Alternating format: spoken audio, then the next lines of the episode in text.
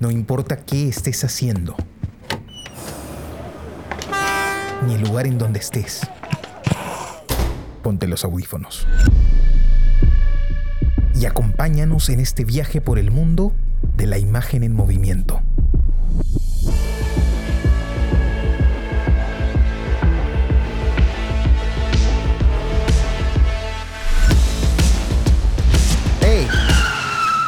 ¿Qué cine pasa?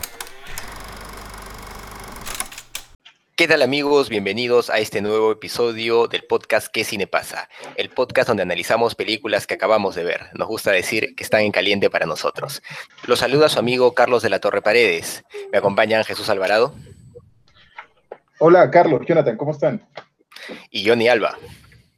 Hola Carlos, Jesús, qué gusto verlos, qué gusto verlos para hablar de cine. Excelente, Johnny. Excelente, Jesús.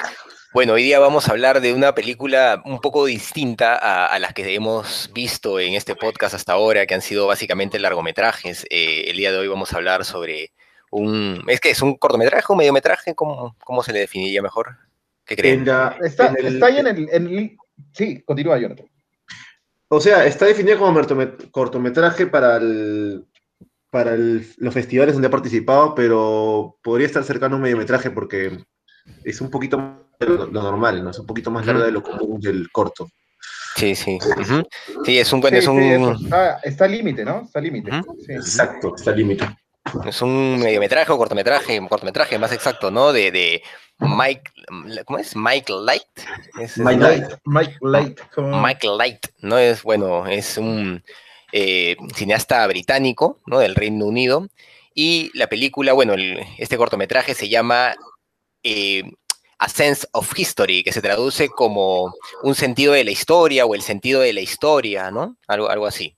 Eh, este cortometraje trata de un, aristócrata, un hombre acaudalado que nos muestra pues eh, su, finca, ¿no? Hace un recorrido por su finca y nos va contando de la historia de su vida en este proceso y pues en e, y al mismo tiempo la historia de, su familia, ¿no? Y por qué todo lo que ha hecho en la vida ha representado ha sido fuertemente guiado más bien por un sentido de, la historia, ¿no? Por el sentido de la historia.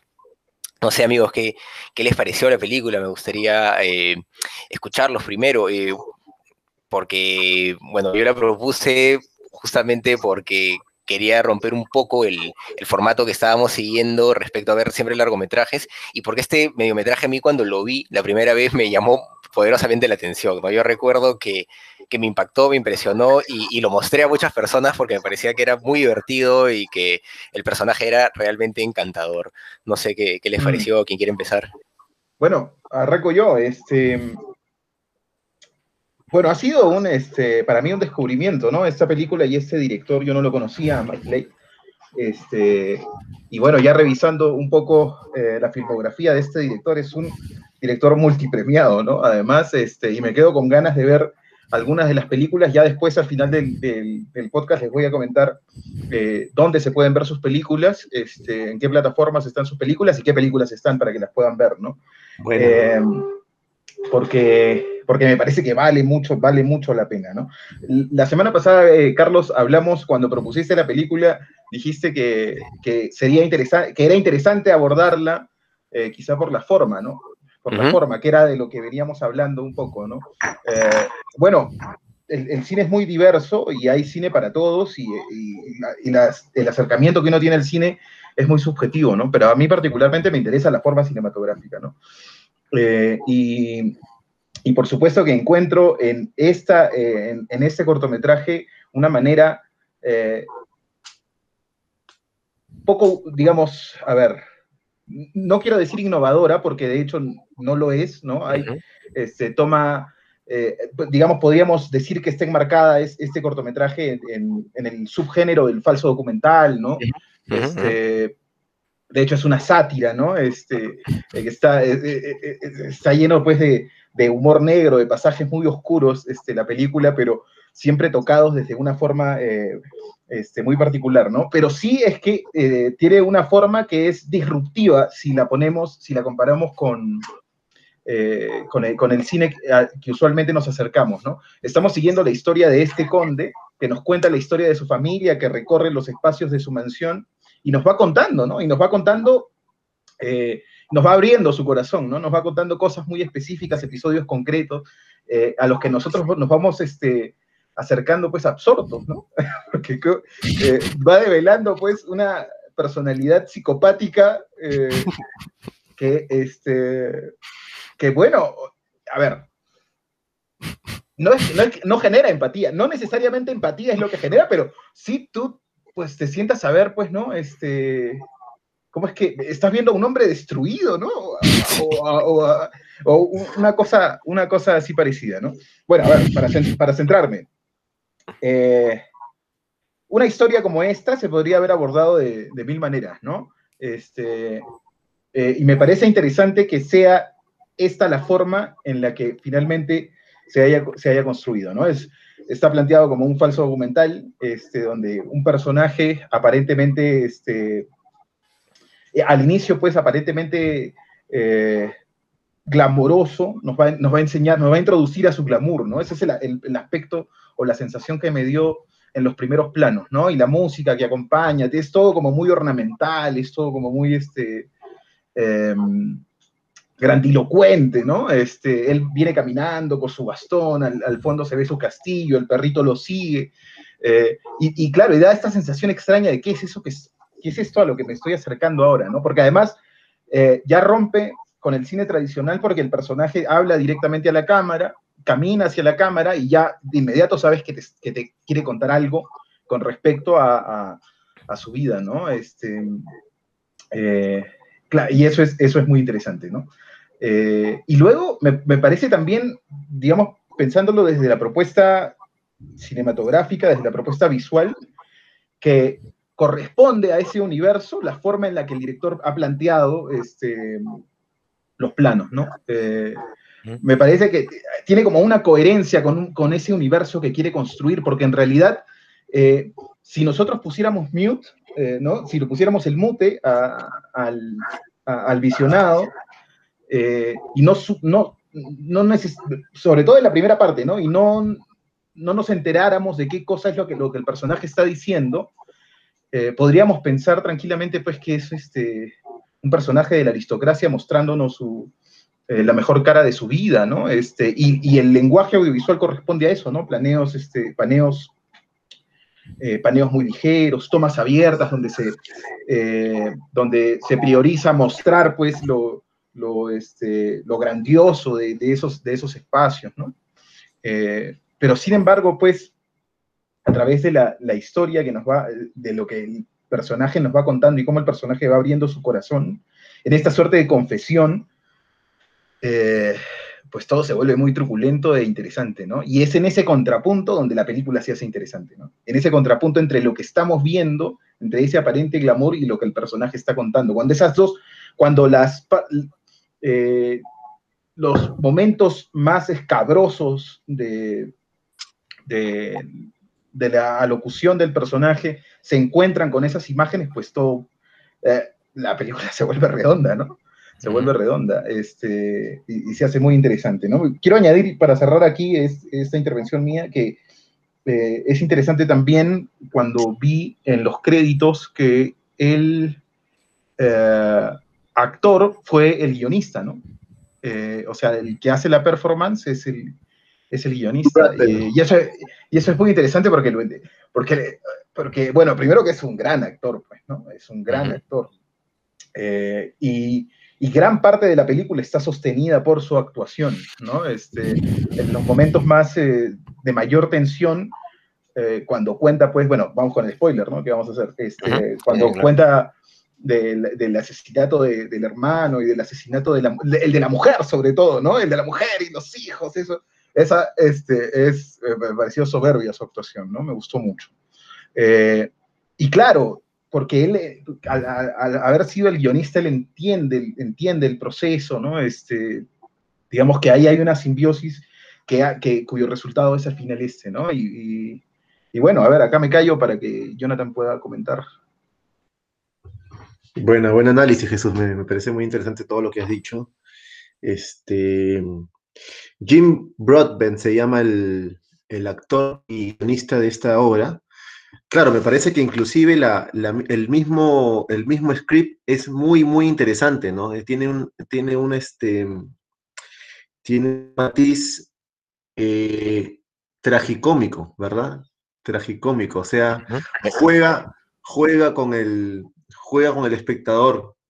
eh, y este, este ambiente de, de cine documental te hace inclusive, inclusive juega más aún contigo, porque cuando la película empieza y tú no sabes a qué te vas a exponer, simplemente pones play, eh, te da la impresión de que probablemente el que está hablando es el verdadero conde, un verdadero conde que existe y te está mostrando simplemente eh, sus aposentos. Entonces empiezas a ver la película, este, inclusive los primeros segundos estás pensando, ¿esto será más documental? ¿Será cinematográfico? ¿Teatral? Después eh, te das cuenta los valores cinematográficos que tiene la, la, la pieza, ¿no? Tiene bastantes valores cinematográficos, a pesar de que es que alguien que no, que tal vez no, no tiene muy claro estos valores podría creer que simplemente es algo actuado, como el teatro, pero el, el tipo de actuación que desempeña el actor es netamente cinematográfico. Es íntimo, hay una intimidad, no es teatro en el que tienes que eh, crecer para, para llegar al público, no, aquí hay una intimidad, hay, una, hay un diálogo con la cámara, entonces es otro registro de actuación, que los que conocen un poco la dirección de cine saben que es un registro distinto. Después, cómo, cómo este, esta película juega con los valores de plano. Es muy interesante. Si te das cuenta, si analizas la actuación y cómo el director maneja los valores de plano, me parece que hay una complicidad muy precisa, muy estudiada. Y para eso quería, porque al comienzo los valores de plano son clásicos, ¿no? Hay muchos este, paneos, travelings que van siguiendo, nada, nada, nada que rompa pero cada vez, incluso la música, que es un poco, puede ser hasta sarcástica cuando la ponen, ¿no? Porque da, una afinidad, como la clásica telenovela, la afinidad que cuando hay un sentimiento de tristeza, incluso te ponen una música triste, que podría ser un, un recurso simple, pero en este caso, porque el guion es irónico, genera lo contrario, genera, es una buena forma de, de, de, afianciar lo que él quiere dar, ¿no? Que quiere dar este, este ánimo de... Hay una escena particular para poder señalar más o menos lo que quiero decir en cuanto a valores de plano, este, que es cuando él confiesa la muerte de su hermano. Él, inclusive hay cierta semiótica, cierto simbolismo, porque él, él la confiesa eh, y él está parado una, a una construcción en ruinas. Y él justo está mencionando cómo su él sentía desde niño que su mundo empezaba a desaparecer. Y es un plano, es un plano general, abierto, él está parado. Y se ve él y él, mientras él va contando cómo él se da cuenta que su mundo va a desaparecer y tiene que llegar a la conclusión de que va a matar a su hermano, el plano, eh, la cámara va entrando, va entrando y cambiando los valores hasta llegar a un primerísimo primer plano, donde él está prácticamente su rostro diciendo, y al final decidí que tenía que asesinar a mi hermano, y con una, y con una conmoción del actor, ¿no? O sea, esa mezcla de, de cambio de planos, más la increíble actuación de, del actor Jim Broadbent, hace que esa escena sea más potente. Inmediatamente después, cuando cuenta cómo lo mató, el director decide cambiar y pone cámara en mano y lo sigue con cámara en mano. Cuando antes todo el seguimiento del actor había sido con travelings y con muy, muy este, está, estáticos, ¿no? muy, estable, muy estables es la palabra, muy estables. Eh, cuando, cuando él empieza narrar cómo mató a su hermano, es cámara en mano. Entonces, todas esas cosas. Ah, y es.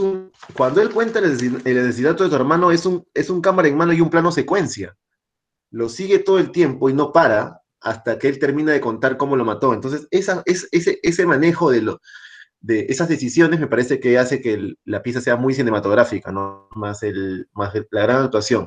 Ahora, para, para, dar un poco más de información a la gente que está siguiendo, está con nosotros ahora, eh, cuando yo hablo de valores de plano me refiero a primer plano, plano general, eh, plano americano, información de qué parte de la, del, del, recuadro tú, tú tienes en la cámara y que eso es muy importante para el lenguaje cinematográfico, ¿no? Cuando hablo de plano secuencia es cuando nosotros grabamos sin hacer cortes.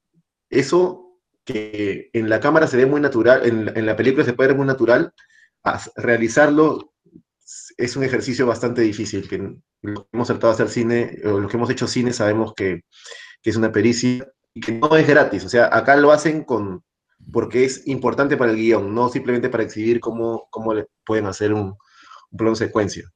Esa es mi apreciación. Sí, bueno, yo, yo la propuse justamente porque es una, una película que siempre me pareció interesante. Eh, básicamente por su forma y, también por la potencia del guion. A mí, bueno, yo creo que estoy siempre más vinculado a, los temas narrativos, ¿no? A, cómo se construyen los guiones y mejor todavía si se utilizan pocos recursos, si eh, el guion es lo que sostiene muchas veces, eh, a, a, mí me llega a emocionar bastante y en este caso pasaba justamente eso, ¿no? Era un guion muy potente, claro, potenciado por todos esos recursos cinematográficos y la actuación de este gran actor, pero e, es un guion eh, delicioso, ¿no? Con un ritmo que, que, avanza, que sube, que baja, que de repente te, muestra un personaje que, parece encumbrado y se derrumba, eh, y, que tiene una, una forma de ver el mundo muy peculiar pero muy coherente. O sea, e, es un personaje, claro, que tú tal vez no sientes empatía con él porque puede ser un psicópata, pero es un tipo que, siempre se muestra coherente, ¿no? Dentro de, su lógica. Dice, yo decía esto por tal razón y, por tal otra, etc. Y es interesante cómo, a pesar de eso, el personaje permanentemente muestra arrepentimiento, ¿no? Eh, sin decirlo directamente, ¿no? Pero él, se muestra compungido por las decisiones que ha tomado y, al, final, pues, cuando descubre el, diario del hermano, eh, es, un golpe para él, ¿no? El, saber que, que sí se ha equivocado, que a pesar de que él cree que es más inteligente que los demás, él cree que puede controlar todo, él también se equivoca, ¿no? Y, eso lo llevó a matar a su mejor amigo. Eh, es, es, es muy potente ese, esta, esta, conjugación y creo que funciona muy bien eh, en el tiempo en que está planteado, ¿no? Es un, es un cortometraje, pero con una potencia tan bestial que, la verdad no, yo, yo, lo puedo comparar tranquilamente con cualquier película, ¿no? En, el, trabajo, en el, esfuerzo, y creo que eh, proyectos como este pues demuestran justamente que los cortometrajes no, no están... Eh, o sea, deberían ser parte también de, nuestro circuito eh, cinematográfico más, más común, ¿no? Porque hay cosas tan, tan potentes como esta y bueno, por suerte tenemos acceso en YouTube, ¿no? A una versión un poco de baja calidad, pero por lo menos está. Y e, es interesante poder tener este, este acceso. Eh, al igual que, a Jesús, a mí me fascinó eh, la, escena de, en, sí, todas las escenas donde él, cuenta, pues, que ha cometido crímenes, son muy potentes, ¿no? Porque él, las cuenta siempre con, mucho dolor, ¿no? Cuando cuenta lo de los hijos, cómo los, cómo los ahoga junto a la madre, el, tipo se está derrumbando mientras lo está contando, ¿no? Y esto conecta muy bien, me parece, con, ese final que puede quedar eh, oculto si es que uno se apresura en apagar la película, ¿no? Como les pasó a ustedes. Si yo no les decía, oye, este, falta algo, se, perdía en la última parte, que cierra, la, cierra esta película y le da un sentido eh, muy potente, ¿no? Muy potente en forma, en estética, en planteamiento. Eh, en planteamiento narrativo, eh, filosófico de parte del, del, mismo director y del guionista también, porque es un testimonio, o sea, esto no es un documental, esto no es, no, es nada de lo que estábamos pensando en un primer momento. Nosotros queríamos que era una entrevista, una vaina por el estilo, y, que claro, estaba mostrando su castillo como si fuera una cosa de, Discovery Channel o Nat Geo, y de repente te das cuenta que no, que te está contando algo más extraño, pero que se está abriendo con, con los camarógrafos, ¿por qué? Como que no terminas de entender, cierra la puerta y dices, oye, ¿qué, qué ha pasado? ¿no? Pero de repente el tipo sale y te dice, si muero, quiero que publiquen esto, ¿no? O es, un testimonio para, para el mundo, para la vida, ¿no? Para, para, para, para contar, o sea, e, es un testimonio de su arrepentimiento, pues no es otra cosa, es, es su forma de decir eh, con él, para él mismo, ¿no? De, de, confesar todo eso que, que carga, ¿no? El, el tipo eh, está compungido por la vida que ha tenido, definitivamente no es feliz, ¿no? Y cuando creyó que iba a alcanzar la felicidad, pues tuvo que cometer más crímenes, ¿no? Y, fue por las puras todavía. Es, es, un poco absurdo.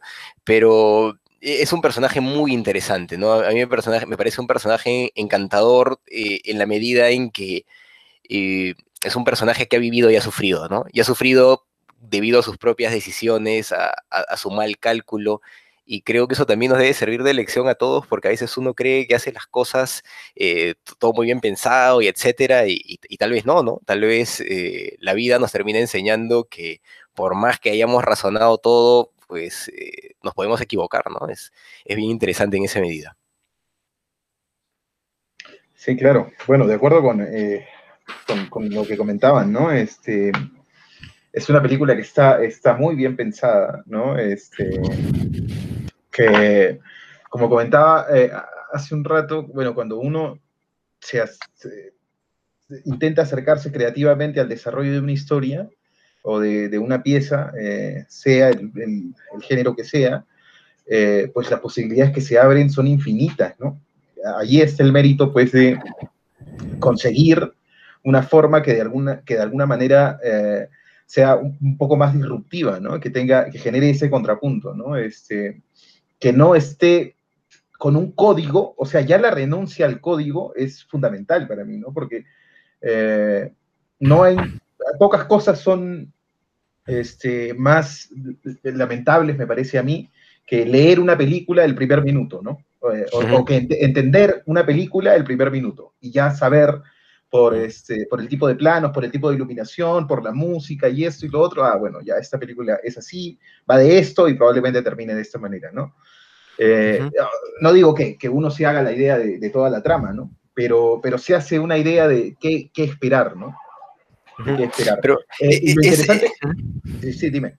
Sí, este, este corto también me hace pensar algo, también conectando justamente con la forma que, que es interesante y justo me ha venido a la idea a la cabeza, eh, y es que cuando, eh, ya, hablando de teoría literaria, etcétera, ¿no? González Echavarría estudia la novela latinoamericana, menciona algo bien interesante respecto a, a la novela en general, ¿no? Y es que la novela pretende eh, buscar parecer otra cosa, ¿no? Que la novela se muestra como, como algo más, para de esa manera generar ficción a partir de eso normalmente, y por eso es que no tiene eh, una forma determinada la novela, ¿no? Eh, ¿Creen que en el cine también pueda pasar algo así? Que el cine, eh, justamente con esta capacidad de jugar con formas, de imitar, en este caso un documental, eh, es también eso al mismo tiempo. Eh, este planteamiento en sí implica, pues, en sí mismo eh, una forma de, jugar con esa. O sea, lo, que plantea más o menos Echavarría, González de Echavarría es que eh, la cultura toma los medios de verosimilitud, ¿no? Para replantearlos en ficción y de esa forma afirmar esa verosimilitud en la ficción. No, no sé si, si, si se me entiende bien, pero me parece que, que, que, de cierta forma se plantea eso también con este ejemplo, ¿no? Y que abre eh, la posibilidad de, de, jugar con muchos otros tipos de cine con los que se ha jugado también, eh, incluso desde la radio, ¿no? Podríamos pensar en, en, la obra de La Guerra de los Mundos, cuando la transmiten por radio, la gente se, se, se, se vuelve loca, ¿no? Eh, estas posibilidades en el cine eh, son muy interesantes, ¿no? Y esta, esta película tal vez no, nos abre la posibilidad de dialogar sobre eso que, que, no es tan común en Hollywood, ¿no? En Hollywood solemos tener formatos del de, de viaje del héroe, siempre pues este inicio, nudo, desenlace, con un formato clásico. Tal vez eh, eh, el cine también, al igual que la novela, al ser una, una confluencia de, de muchas voces, de muchos sonidos, de muchas lógicas, eh, tiene esta posibilidad de, de, traspolar otras formas para partir de ellas generar ficción, ¿no? Y, sería interesante eh, que esto también se, se, difunda más, ¿no? Bueno, eh, o sea, bueno, es que ahí. Sí, es, es, es, interesante todo lo que has planteado, ¿no? De hecho, estoy, estoy de acuerdo con eso, y, pero pensaba eh, inmediatamente, como has repetido varias veces la palabra ficción, hay eh, cineastas que son más radicales en ese sentido eh, y que no ven eh, ninguna diferencia entre la ficción y el, y el, documental, ¿no? Para ellos el cine es cine, es expresión. Al final, cuando tú configuras la imagen, este, a, a lo, que te estás, a lo que estás haciendo es abrir un universo para, para los espectadores, ¿no? Para los espectadores. Justo ahora yo tuve una, una, una conversación, eh, bueno, con un grupo de compañeros eh, del máster con una cineasta muy interesante hoy en la mañana que se llama Nuri Ibáñez, este, que es una española que ha hecho, que hizo, bueno, vivió 20 años en México y, eh, y, ha, hecho una película muy interesante que se llama Una corriente salvaje, eh, ¿no? Y, y, bueno, en esta conversación ella nos acerca un poco a eh, su proceso, ¿no? A su proceso creativo. Y decía cosas muy interesantes, ¿no? Decía, para a mí no me importa ni la trama, ni los personajes, ni la historia, no me importa. A mí me importan los espacios. Entonces yo parto de los espacios y acoto los espacios. Y tengo plena confianza, decía ella, de que en, en esos espacios voy a encontrar las cosas. ¿no? Y al punto, cuando nos, eh, nos, habla pues de un poco de la realización de esta película, de Una corriente salvaje, eh, cuenta algo interesante, ¿no? Que ella, bueno, va y como, bueno, es documental, ¿no? Este, y es un documental de autor, este, es, evidentemente se hace con pocos recursos, entonces eh, en el, durante este proceso, digamos, de investigación, entre comillas, porque también señaló que no hace investigación, que no le interesa hacer investigación, eh, durante este proceso de primer acercamiento, escoge un espacio, una playa. Se va a la playa con una cámara y empieza a grabar, es decir, a acercarse al espacio a través de la cámara, ¿no? Que eso es una forma de, de hacer cine, ¿no? De hacer cine. Hay gente que no, eh, eh, que no tiene la capacidad, este, no digo que sea el caso de ella, pero por, por, lo menos a mí me pasa, ¿no? Mi capacidad de observar se potencia cuando estoy, eh, cuando veo la realidad a través de una cámara, ¿no? Soy capaz de, de, establecer un, plano y de quedarme viendo ese plano, ¿no? Algo que raramente ocurriría si es que estuviera solo yo frente a la realidad, ¿no? Entonces va a esta playa, este, encuentra un hombre, graba a este hombre y con, esos, con, ese material va, hace este, un teaser y gana un premio. Eh, vuelve de nuevo y este hombre ya se había ido, encuentra una familia, ¿no? Este, bueno, conversa con ellos, ¿no? Bueno, ya, va a llegar con, deciden los días de rodaje, llegan con el fotógrafo, con la productora, con el director de foto, con la productora, y la familia ya se había ido, y había otra persona, ¿no? Este, eh, y bueno, el, el, lo que ella decía era, pues los personajes van y vienen, ¿no? A mí me interesa el espacio, entonces vamos a ver qué pasa con, esto, con estos personajes. Eso en el extremo, ¿no? Más, que no es lo más radical que yo he escuchado, ¿no? He escuchado a cineastas mucho más radicales como... Este, eh, es que, no, no, tanto, ¿no? Porque eh, de todas maneras hay un nivel de control eh, en ese sentido en el caso de. Wong Kar Wai es un cineasta brutal, ¿no? Pero... Wong Kar Wai había, había filmado China Express. ¿Cuál es la película que hace en Buenos Aires? ¿Te acuerdas cuál es? Happy Together. Ah, Happy Together sin guion. Había ahí sin claro, guion que claro. había con su equipo a grabar y no tenía guion, hermano. Claro, es que ahí, eh, pero hay, hay, un cineasta que se llama este, eh, japonés que se llama Kazuhiro Soda, ¿no? ¿Cómo se llama? El, Kazuhiro Soda se llama, que es eh, como uno de los este, bastiones de lo que hoy se, eh, se, llama cine de observación, ¿no? Que es simplemente acercarte a los espacios y observar, ¿no? Entonces Kazuhiro la cámara... Soda. sí, Kazuhiro Soda se llama.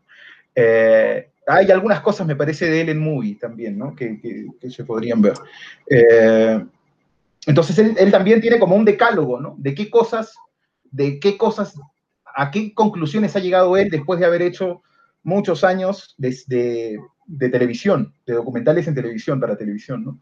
Entonces el harto, hastiado de eso, dice finalmente, bueno, cero guiones, cero investigación, este, haz la cámara tú mismo porque nadie te va a entender, eh, este, eh, y, cosas así, ¿no? Que son ultra radicales, ¿no? Y ahí, ¿a qué te la estás jugando, no? ¿A qué te le estás jugando?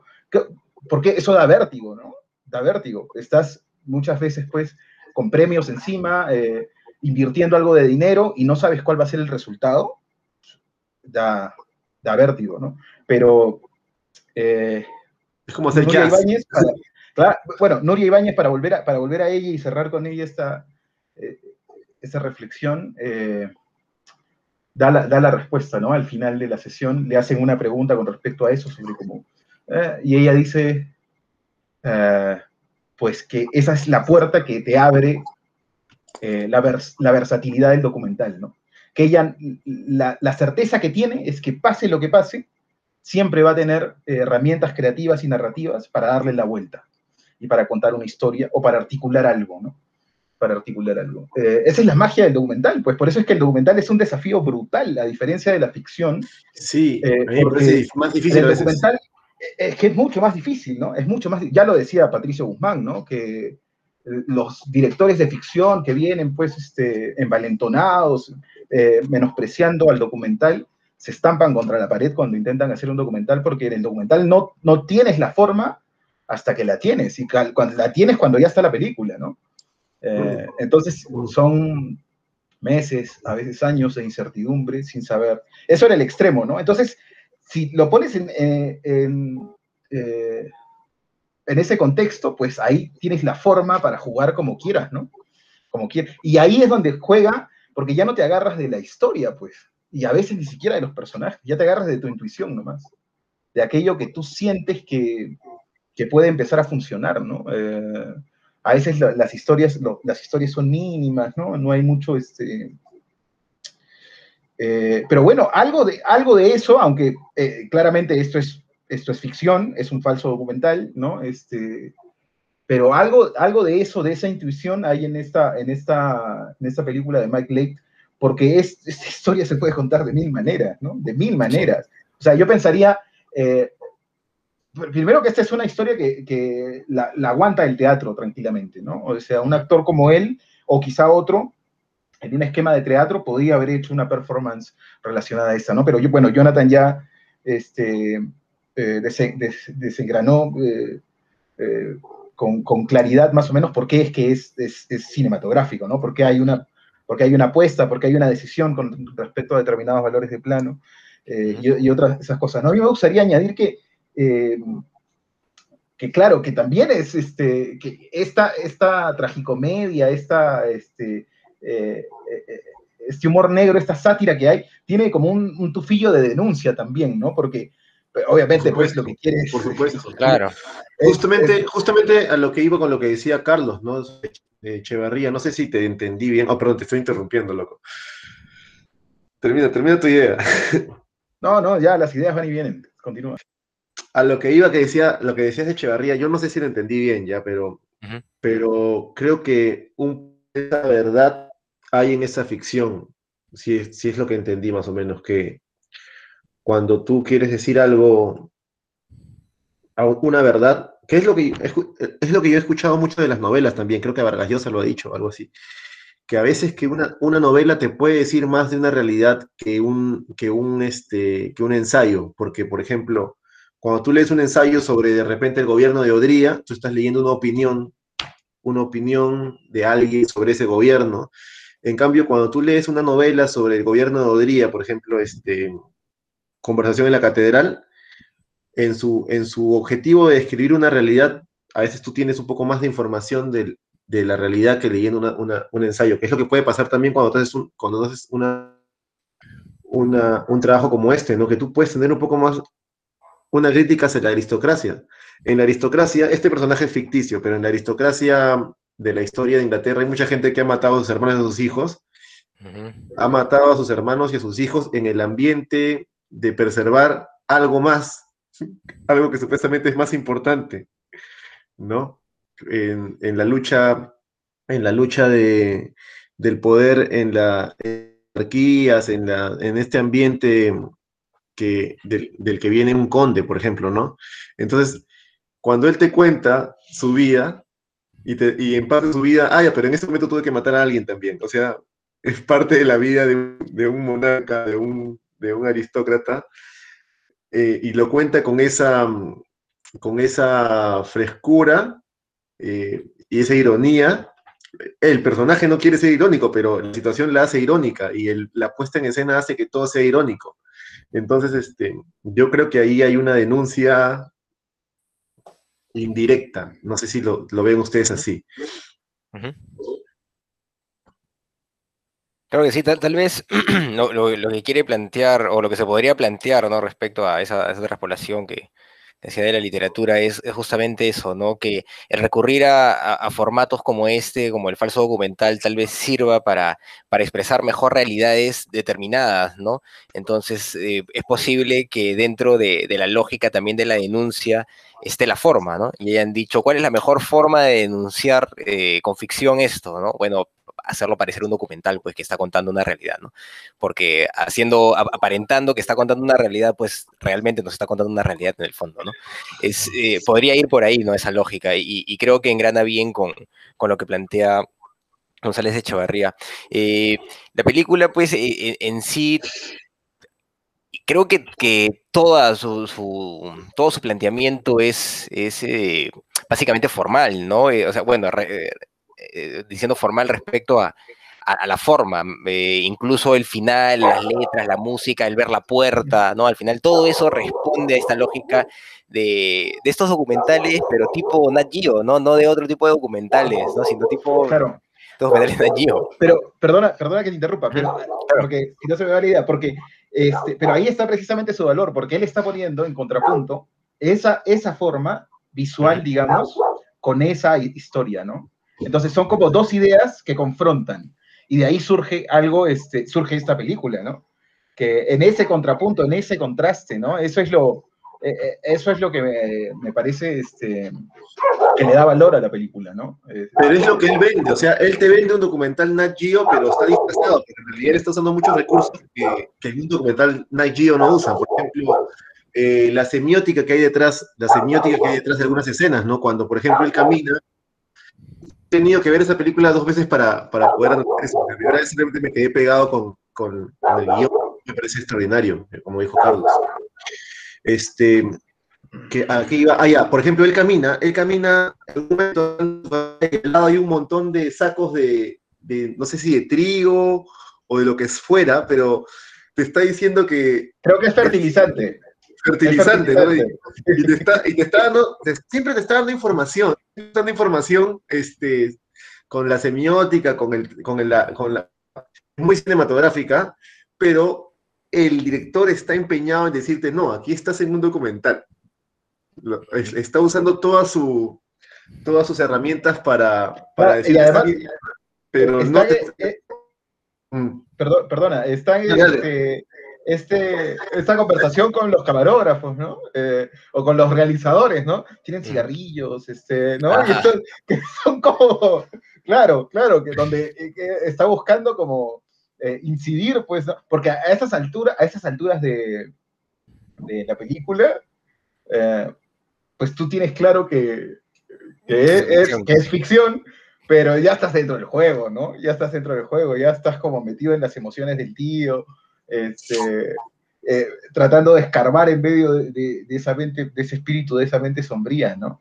Eh, y, y el, y el director pues tiene la, la, la habilidad, la certeza de, de sumar esas escenas que, pues, que le dan ese, eh, ese cambio de ritmo, digamos, ¿no? Ah, La Ese escena del tractor, por ejemplo, ¿no? También. La escena del El tractor tractor. también, claro, claro, que es que tiene todo este perfil documental, ¿no? De mira, ve, te voy a enseñar algo. Es como, vamos a dejar la historia aquí un ratito, te voy a mostrar algo interesante, ¿no? Claro. Este, Y se puede conversar, y se puede Es un conversar.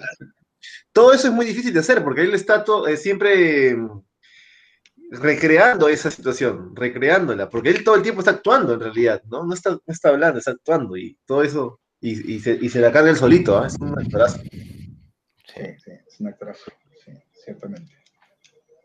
Yo no sé hasta, él es, él es un actor de teatro, ¿no? Lo que había leído yo es que este, que Marley había, estaba de vacaciones, chacoteando, qué sé yo, y lo llama este loco y le dije, oye, tengo esto. Y el loco leyó el guion y dijo, ah, es una buena forma de pasar las vacaciones, voy a grabar esta vaina. Y se va y graba esta. esta. Película fue nominada al BAFTA, que es la especie de- del Oscar, del Oscar inglés.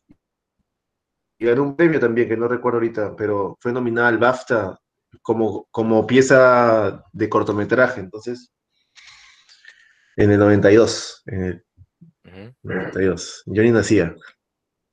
Eso dice. Yo, yo ni 78. Eso dice yo ni 78.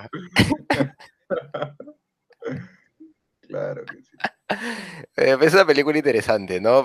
Y, y es, es bacán también que podamos hacer ese tipo de arqueología de cine y encontrar estas cosas, ¿no? O sea, más, más allá de lo clásico, de todo eso, hay cositas así escondidas que, que se pueden ir encontrando. Esta película yo tuve la suerte de que me la, me la recomendara mi viejo, sí, él, él- él me la recomendó. Viejo tiene La buen gusto. ¿eh? Llevó Sí, a sí, ver sí. Sí, sí, sí, sí, sí. Bueno, sí, él, él explora mucho cine, ¿no? Es más, yo le pregunto siempre, oye, ¿qué estás viendo? Porque él es el que está más actualizado. Como tiene más tiempo, ya está, ya, ya está con un, con un poco más de tiempo, está trabajando. Bueno, trabaja bastante todavía, pero, pero se da tiempo de ver cine. Ya no, ya no tiene que atender hijos, pues, ya no tiene que preocuparse. de Claro, esas claro, cosas. claro. Sí. No, maestro, tu viejo para cine. recomendarte, porque ¿de dónde habrá sacado tu viejo esta, esta? Él se pone, a, se pone a buscar, él se pone, se mete a estas páginas de crítica, ¿sí? se pone a ver las, las opiniones, no confía en, lo- en los nueve, en los ocho, ¿no? Se pone a buscar que haya, que haya diferencias. Si todo está muy bien para un lado, no se convence. Le gusta que haya, que haya unos que digan que estaba acá y otros que no les gusta. Y dice, ah, ya, entonces, eso, eso está bien.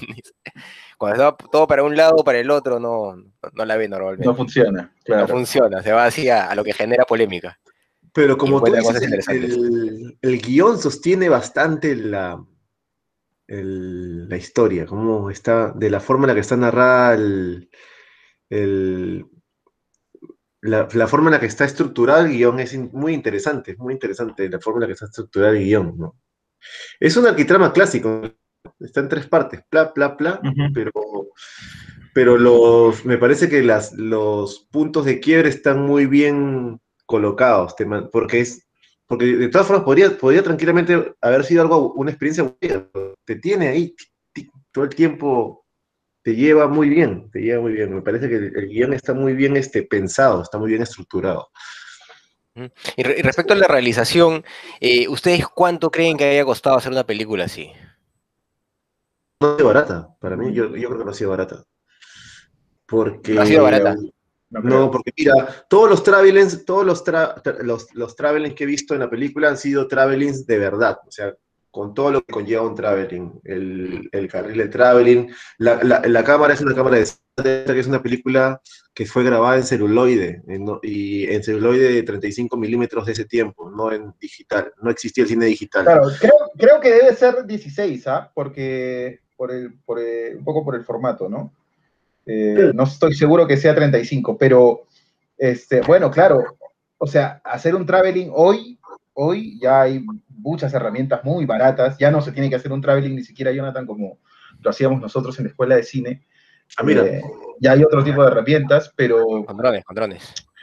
No, bueno, con un, con un gimbal y una patineta lo haces, ¿no? Este, haces un, un traveling muy, muy... eh, no, pero, está- muy pero ahí ha sido grabado con una cámara de cine, de cine, ¿ah? O sea, No, no, pero es que a eso iba, ¿no? Estamos hablando del año 92, ¿no? Claro, 91, 30 90. Ahí el, el- el cine digital pues ni se asomaba, ¿no? Ahí estás hablando de cine, estás hablando de cámaras gigantes, estás hablando de rieles, todo un despliegue de, de- de asistentes, de, de Hay un crío atrás. ¿no? Eh, y además hay un trabajo de scouting, ¿no? Eh, que es muy riguroso, ¿no? Eso no es gratuito. Eh, no, debe haber costado, obviamente no como una película de Hollywood, ¿no? Pero debe haber costado, no sé, ¿ah? varios milloncitos, creo. ¿ah? Ah, sí, ¿No? milloncitos. Sí, sí, dos o tres por lo menos, creo. O sea, ¿Que ellos solo hacen un verano estos? Qué loco. No, y, y- y no lo han grabado tan rápido. O sea, debe haber- son Bueno, 20 hicieron minutos de. Fue vacaciones, dijo, ah, voy a grabar algo, como, como Son huevea. 20 minutos de celuloide. ¿eh? Eh, no, sé, no sé en cuánto lo habrán Ahora, grabado. ¿sabes qué hacen a veces los cineastas? ¿Sabes qué hacen a veces los cineastas? Que ya tienen, este, cuando están haciendo proyectos grandes, tienen este, críos compro- que no digo que sea el caso, no, no, no lo sé, ¿no? Ah, comprometidos. tienen- claro, tienen críos comprometidos y pucha, aprovechan dos, tres fines de semana de descanso o algo en medio del, del proyecto grande y pa, se graban un cortito, ¿no? ¿Qué pasa en Este, Lima con la publicidad también, no? En Lima pasa eso con la publicidad. A veces tienen la cámara ahí y ya vamos a grabar, vamos a grabar. Te pone a chambear claro. así gratis, y con tal de que grabar algo. claro. La gente le gusta la cámara. pues. Obviamente, ahora, ahora sería mucho más barato, ¿no? Y mucho más sencillo hacer una, Ujú. desde, desde una perspectiva técnica, hacer una. ¿Con, Pero con hay qué un- cámara, ¿Con qué cámaras pues, se podría hacer? Perdón que te interrumpa con una pregunta que no tiene nada que ver. ¿Con qué cámaras se podría hacer ya cine documental? Hasta con la C100 se puede hacer un cine documental respetable, sí solo. Yo he visto documentales con celular, bien respetables, ¿ah? bien respetable. ¿Ah, sí? Sí, claro, claro, porque... ¿Y, y que eh, van a, a postular lo que- a lo que pasa es festival? Sí, claro, por supuesto. Lo que pasa es que el formato se rompe eh, con la irrupción de la, la abuela del Nobel Bach, ¿no? Que es Agnes Barda, ¿no? Que Ah, dame su nombre. Cuando, cuando- Agnes Barda, cuando salen las, las cámaras de video, ella dice, esto es maravilloso, ¿no? O sea, la cámara es una extensión de mi mano y, este, y ya se rompe, eh, se rompe el- la necesidad del, de, o esta relación íntima que existía entre el celuloide y el cine. Y se decía, para que sea cine tiene que ser celuloide, ¿no? ¿Quién le iba a decir a Agnes Barda que, que lo que ella hacía con una cámara de video no era cine? ¿no? ¿Quién le iba a decir? Estás hablando de una cineasta que había hecho películas, documentales, que hacía, que vivía de eso, ¿no? Este, entonces pueden ver, por ejemplo, eh, quizá en Movie lo pueden encontrar, eh, eh, Los espigadores y la espigadora, este, eh, Las playas de Kness, es- son películas que ya, donde ella ya ha roto con el esquema, ¿no? Y además demuestra su, su versatilidad, ¿no? O sea, porque es una cineasta capaz de trabajar en, en, en películas grandes, de presupuesto grande, con un crew, ¿no? Este, con cámaras grandes, ¿no? Este, con director de foto, con director de arte y estas cosas.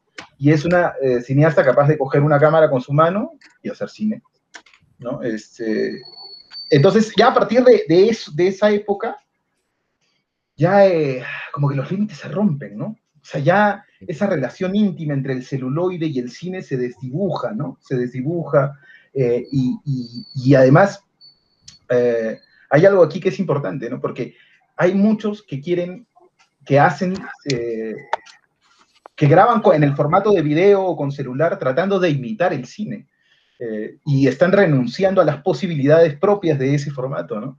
Que tiene Sí. posibilidades propias, ¿no? Sí, sí, posibilidades propias de expresión, ¿no? Este, entonces pienso, por ejemplo, en, bueno, no recuerdo ahora el nombre de la película, pero hay un cineasta venezolano que radica en España que se llama Andrés Duque, que ha hecho películas te destapan la cabeza, eh, y ha hecho una película con su celular, ¿no? Cogió, tenía un iPhone 5, sin estabilizador, y con eso empezó a explorar, hizo toda una película con eso, y cuando llega a la, sala de edición, eh, mete, los videos al Premiere y empieza a explorar con los plugins, a ver cuáles eran las posibilidades.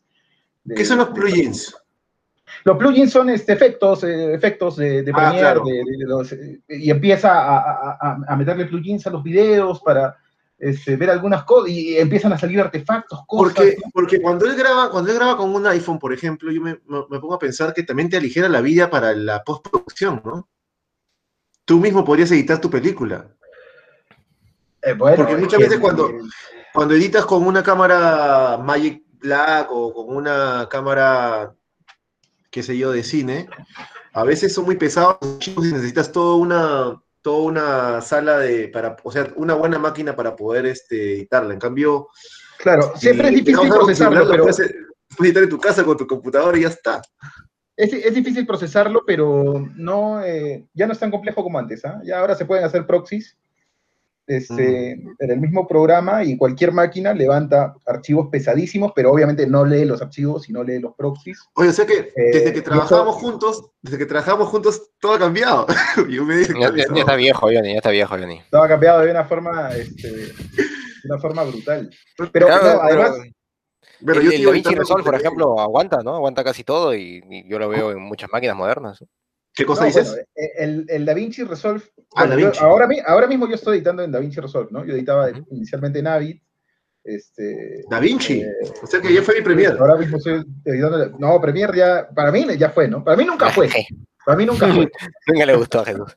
nunca me gustó. Pero este, DaVinci es una herramienta potentísima. Pero Ah, Yo trabajo con DaVinci. si tú lees, por ejemplo, archivos 4K, ¿no? Archivos Ujú. 4K, 6K o 8K, como 4K, 6K, 8K en tu máquina, se va a lajear, ¿no? Lo que tienes que hacer es crear proxies de 720, eh, Ujú. 720p, y esas, esos archivos sí los puede leer tu máquina. Editas, y cuando terminas de editar, el programa lo va a exportar en la resolución completa, ¿no?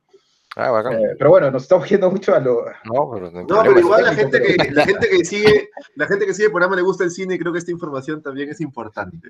Claro, también quieren hacer cine, seguro, como todo. Claro, como todo, obvio. todo da ganas de Hay que, hacer hacer cine. cine, hay que salir a la calle con la cámara.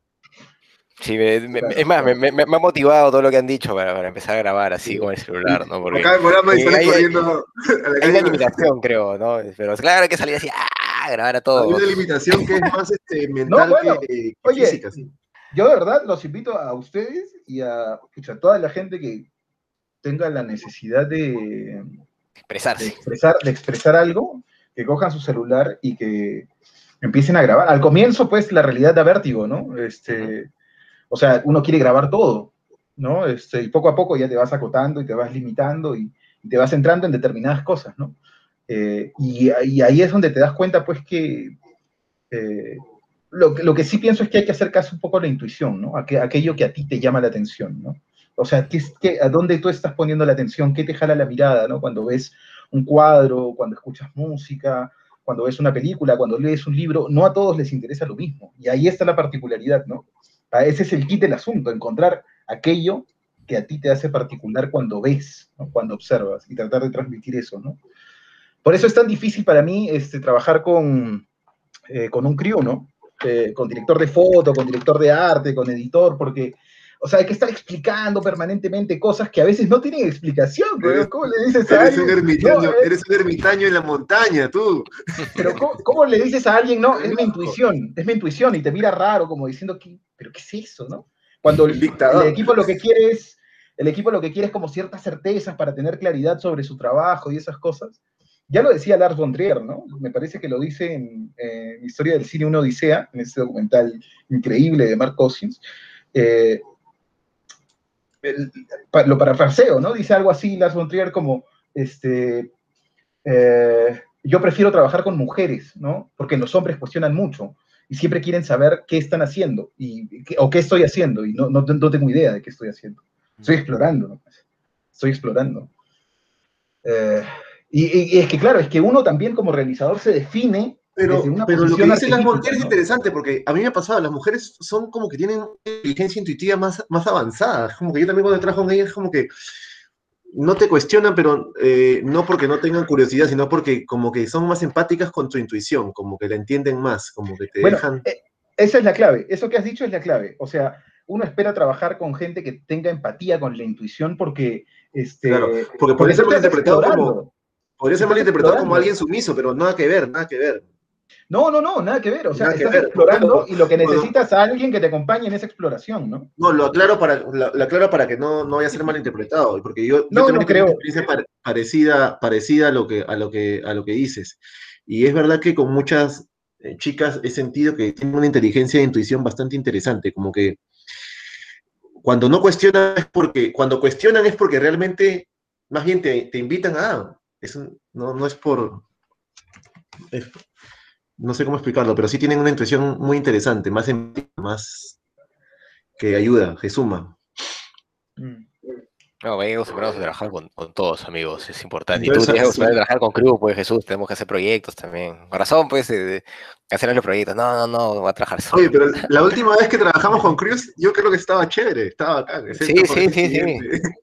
Claro, esas, esas- esas cosas que pasan. Pero bueno, amigos, calificamos Bueno. la película, ¿les parece? No, O- espera, ¿quieren espera, quiero... Sí, este, ¿quieres meter algo más? lo que, pro- lo que prometí al inicio, quería compartir, bueno, hay eh, películas de, de Mike Lake, de hecho deben haber otras en la red, ya ustedes saben dónde buscar, pero quiero compartir este, dos, dos eh, páginas de streaming em, que son legales, digamos, donde pueden encontrar películas de Mike Lake eh, Mentira. en, en toda la calidad posible. Bueno, en Filmin, en Filmin, aquellos que viven en Europa este, y tienen Filmin, pueden encontrar Mr. Turner, Another Year, eh, Happy, El secreto de Vera Drake y Secretos y Mentiras. Y en Movie, para aquellos que viven en América Latina, hay solo una película ahorita mismo en, en- en la cartelera de Movie que se llama La Dulce Vida, ¿no? De Mike Lake. Bueno, bueno. Eh, sí, entonces, bueno, eso para quienes. Yo he visto el tráiler ahora, este, antes de, de unirme al, a la reunión, he visto el tráiler de La Dulce Vida y pues, me quedo con ganas de verla, ¿no? Es un director muy interesante. Bueno, y esa película la hemos visto en YouTube, ¿no? O sea, eh, Claro. hay acceso por suerte libre a la, a la película. Sí, sí, sí. sí. Bueno, eh, calificamos entonces. Sí, yo creo que ya creo que ya estamos para calificar, hemos hablado bastante de la película, nos hemos ido un poco también hablando un poco de la producción, de otros temas, ¿no? Pero está bien, está bien, porque que- e, es parte de, de hablar de cine, ¿no? Si bien nosotros estamos viendo películas es justamente para poder hacerles ingeniería inversa, poder conversar sobre ellas y plantearlos para las producciones que nosotros también pensamos, porque a nosotros nos interesa aprender, beber de este cine y algún día pues poder eh, utilizarlo de alguna forma en todo lo que trabajamos, ¿no? Yo creo que, que esa es la intención de cierta manera de, de darnos el tiempo, de hacer este podcast, además de compartir momento como amigos y también hablar un poco de, del cine que nos gusta, creo que, buscamos eh, afianzar un poco nuestro conocimiento y, reforzar ideas y, pues replantearnos cosas, aprender cosas que podamos plantear ¿no? en, nuestro trabajo. Eh, bueno amigos, ¿quién califica primero? ya, voy yo, pues. Este, me, ha, gustado mucho esta película, ¿no? Eh, ha sido eh, Mike Late y eh, eh, particularmente a, Sun- a Sense of History un buen descubrimiento para mí, ¿no? Me, me- me deja con ganas de ver más películas de, de Mike Late. Yo le voy a poner 8. Bueno, a mí también eh, me ha parecido una película bastante, bastante interesante y te agradezco bastante, te agradezco, te agradezco, Carlos, porque me tenía, no tenía en, la, en el mapa. Entonces, e incluso he aprendido, la he tenido que ver dos veces para poder analizar algunas cositas que, que podía, porque en verdad no, no, es, no, es, no es sencillo analizar una película. Para mí es muy difícil, en verdad. Yo la disfruto y después no sé por qué, por qué fue buena. Tengo que volverla a ver. Y, Claro. y, y en la sobriedad, porque parece una sobriedad, te das cuenta que hay bastantes cosas este, atrevidas en esta película, hay bastantes cosas que, que enseñan. Yo también le voy a poner un 8, también me parece una película que es interesante para cualquier cineasta de ver. Excelente. Bueno, yo por, por la relación emocional que tengo con esta película, la he visto hace muchos años, eh, por el hecho también que me la, me la presentó mi padre, pues, ¿no? Eh, yo le voy a poner un 9, ¿no? Es una película que me gusta bastante. eh, si bien, com- como comentó Jesús, es un formato que ya he visto antes, me parece que está muy bien abordado y es muy seductor, ¿no? Es, es, es un, tiene un humor negro muy, muy, muy picante, muy divertido y, y casi, casi, pues uno, uno termina siendo cómplice de, de, este, de esta confesión, ¿no? Y, y- y no sabes qué hacer, ¿no? Con, con todo eso que te ha contado el, el personaje. Así que yo le voy a poner un 9. eh, me parece una película que de verdad vale la pena que, que todos la vean. Ahí ya sacaremos cuentas a ver cuánto, cuánto ha salido, ¿no? Debe ser 9.3, 9.2, no, 8.3, 8.2, me imagino. Muy bien, ahora toca elegir la película de la siguiente semana. ¿A quién le toca? Creo que a Johnny le toca, ¿no? No, a mí, a mí, le a mí. Jesús, No Jesús me, no toca, me el placer. ¿no? Ya te vas a, ya te vas a, ya te vas a puentear, ya Jesús. quieren saltear, le quieren puentear. Me quieren puentear. Muy bien, muy bien. Este, bueno, yo tenía dudas, ¿no? Este, con respecto a la película. De verdad es que el, el hecho de que nos, nos vayamos turnando da como tiempo para ir pensando, ¿no? Y la semana pasada quería eh, proponer una, hace dos días quería proponer otra, ¿no? Sí, yo he cambiado Pero siempre. volviendo un poco este, a, a- a donde están mis intereses más particulares, voy a proponer una película. em, creo que voy a abrir la caja de Pandora, ¿ya? Como para... Vamos, vamos a ver algo eh, ultra radical. ¿no? Ultra radical. eh, Ultra radical. Nos vamos a acercar al cine de, el- del maestro del cine documental, del cine ensayo en específico, que se llama Chris Marker. ¿no? Este, nunca ha dado entrevistas, nunca ha explicado sus películas. eh, y ahí tienes a toda una- ahora. y tienes, y tienes a toda una legión de cineastas, de, de programadores, de críticos, interpretando y reinterpretando permanentemente sus películas, ¿no? Entonces nos vamos a acercar a, a la que muchos han considerado la, la obra maestra del cine ensayo, o dicen, eh, si una película representa el género del cine ensayo, es Sans Soleil, ¿no? Sin Sol. Sans Soleil, de Chris Marker. Esa es la película que vamos a ver para la próxima semana. Espero que Sans funcione. Excelente. Muy excelente, bien. Suena, suena muy interesante, yo creo que Sí, la vamos a disfrutar verla, como todos lo visto. Sí, de hecho, Quiero vamos a estar, a estar bien bravazo. Muy bien, amigos. Eso ha sido todo por hoy, entonces. Hemos, sus amigos de, hemos sido sus amigos de ¿Qué Cine Pasa?